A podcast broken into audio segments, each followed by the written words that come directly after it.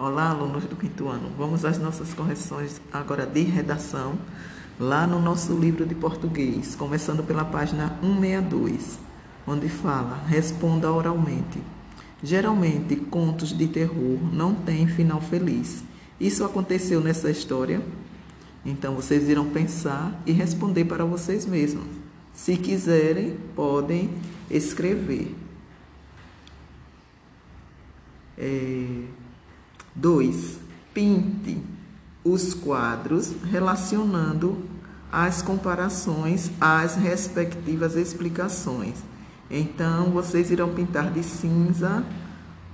Vocês estão vendo aí cada cor, né? A de cinza, você irá pintar o quadrado em que a, a explicação se refere a um tapete marrom e preto de azul para alpinistas, de vermelho para um exército de aracnídeos, de verde, implacáveis soldados, amarelo, escovas de dentes vivas e marrom, pequenas exploradoras.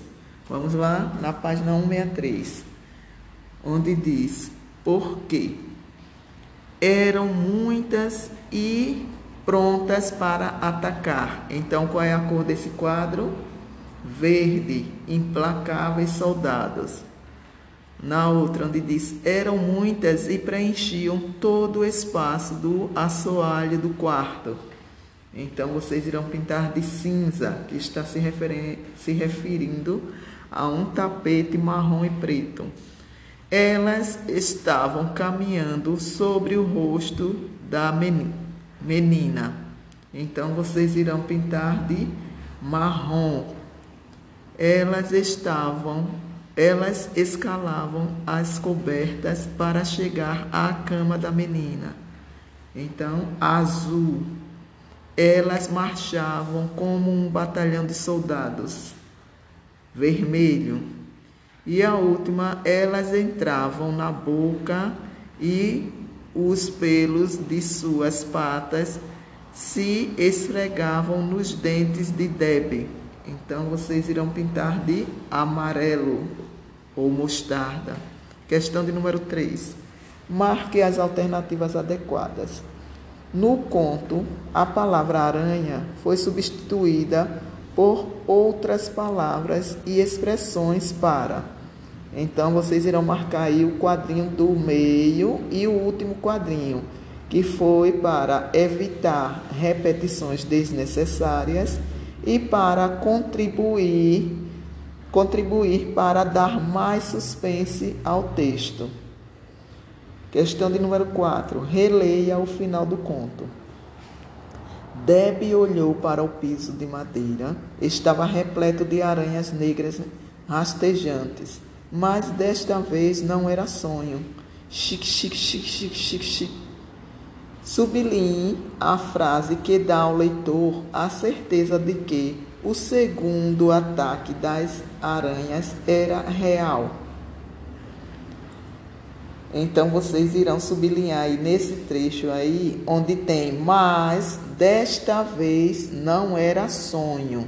Então é essa frase aí que dá a entender que desta vez a, o conto ou a história era real o ataque das aranhas era real.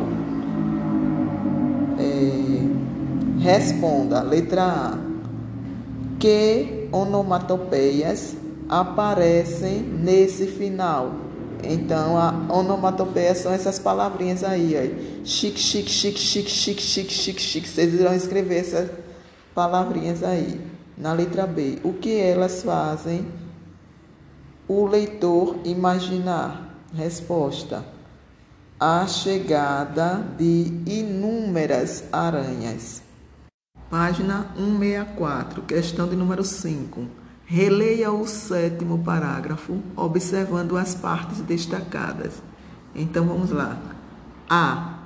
A porta do quarto estava tão distante que ela precisaria caminhar sobre aquele tapete com milhões de pernas as aranhas começaram a escalar suas cobertas como se fossem dez mil alpinistas em miniatura, ansiosos para chegar ao destino. Debbie encostou na parede sem conseguir se afastar do exército de aracnídeos e imaginou o reflexo do seu rosto, de seu rosto aterrorizado nos milhares de olhos pretos e sem vida.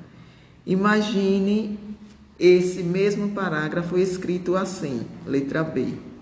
A porta do quarto estava tão distante que ela precisaria pisar nos aracnídeos.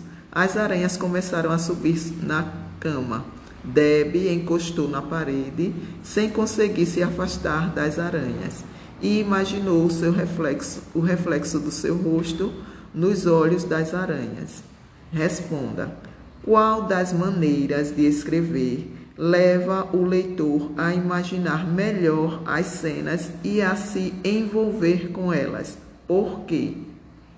Então a resposta é o trecho original, a letra A vírgula, pois nele há palavras que descrevem as cenas e detalham os fatos. Pronto, essa é a nossa correção de redação.